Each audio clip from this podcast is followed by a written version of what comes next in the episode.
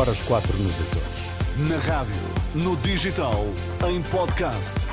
Música para sentir, informação para decidir.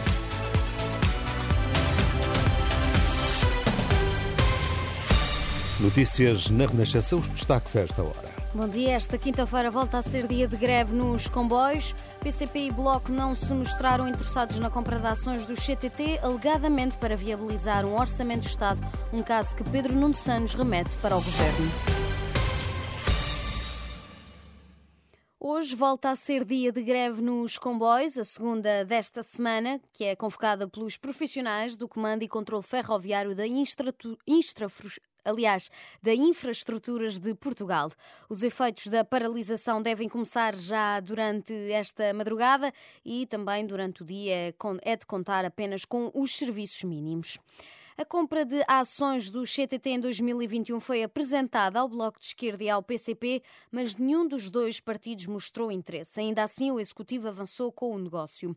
Quanto à Perpública, a empresa do Estado, que gera as participações em empresas, já tinha garantida a Renascença, que teve o aval da Unidade Técnica de Acompanhamento e Monitorização do Setor Público Empresarial, e o Ministro das Infraestruturas remete tudo para o atual governo, enquanto a oposição quer saber mais sobre o tema.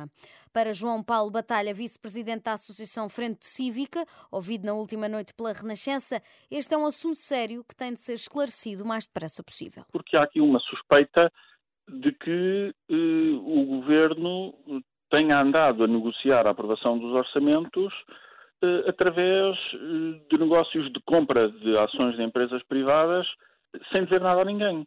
E, portanto, isto mostra não só, eh, neste caso, o uso da par pública como uma espécie de porquinho mielheiro para comprar eh, maiorias parlamentares, mas levanta também aqui potenciais problemas até de manipulação do mercado e que, eh, na condução deste negócio, se tenha criado oportunidades para algumas pessoas, sabendo desta combinação e dos efeitos que poderia ter nos preços das ações do CTT, poder até ter feito negócios particulares de compra de ações em bolsa. João Paulo Batalha diz ainda nestas declarações à jornalista Marisa Gonçalves que a Comissão de Mercado de Valores Mobiliários deveria pronunciar-se sobre este assunto.